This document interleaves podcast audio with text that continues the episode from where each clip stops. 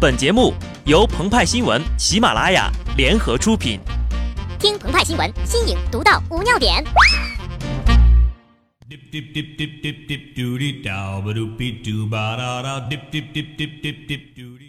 本文章转自澎湃新闻、澎湃联播，听众朋友们，大家好，我是极致的小布。《红楼梦》里有这么句话说道：“假作真实真亦假，无为有处有还无。”近日。《红楼梦》等六部经典作品被纳入了2017年高考北京卷必考范围。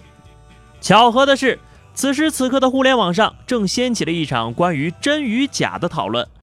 比如，从期末考场出来的学生党，一个个怀疑自己可能背了假的知识点，做了假卷子，进了假考场，最后得出了结论：我可能是上了假学校。再比如，从年会现场出来的上班族，转眼看到小米公司的年会还请了国外模特，那圆润的大白腚配上维密的小内衣，再想想自家，每年就是吃饭、唱歌、抽奖，我可能是参加了假年会。但要说最会玩的公司年会，还属腾讯极通应用部门，因为呀，部分年会游戏过于低俗，腾讯官方不得不出面道歉。他们可能都是假企鹅，真泰迪。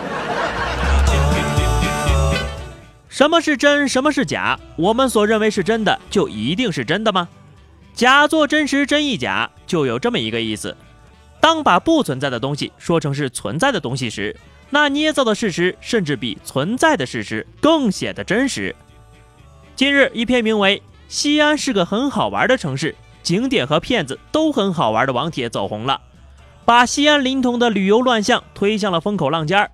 随后有媒体爆出溯源秦皇岭景点存在的山寨兵马俑。早些时候呀，纪录片《我在故宫修文物》风靡中国，其中展现出来的工匠精神令观者如痴如醉。这下好了，马上可以拍一部同人作品，《我在秦皇岭捏兵马俑》。十一号晚上，临潼区连夜对景点内的山寨兵马俑进行了销毁，共销毁山寨兵马俑四十余个，面积达六百平方米。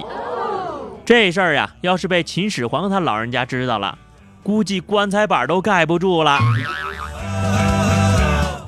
据网友爆料，他一路上遇到了假警察、假公交车、假摆渡车，再加上山寨的兵马俑，除了赚钱是真的，其他全是假的。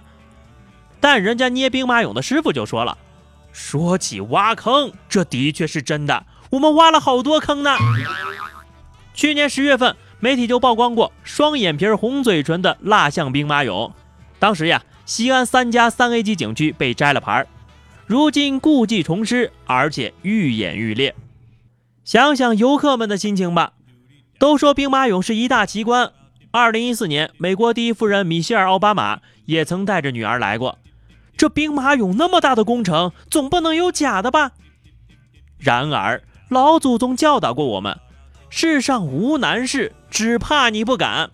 别说兵马俑了，给他们一点时间呢，他们绕着长安给你建一圈长城。于是新的景点就又出来了，护城墙。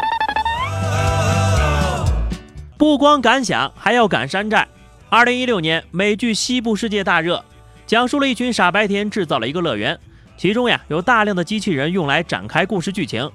游客坐着火车，吃着永远也不会断供的十五元盒饭，来到了乐园，换上服装加入剧情当中，做着许多不可描述的事情。接下来，敢不敢山寨一个东部世界？故事的剧情啊，就叫《寻秦记》，讲述了游客带领一群复苏的兵马俑回到古代寻找秦始皇的故事。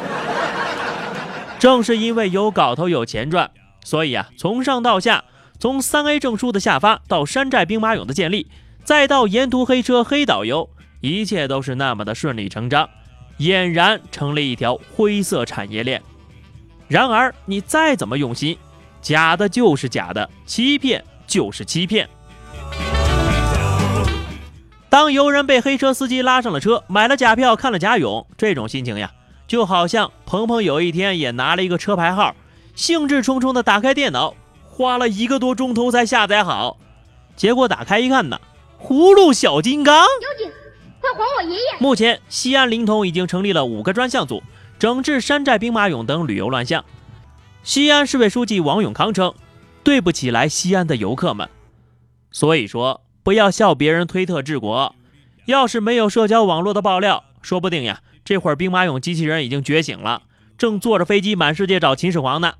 中途再跟阿尔法狗下盘棋什么的。毕竟大师都会生病，有些事儿啊，我们已经分不清真假了。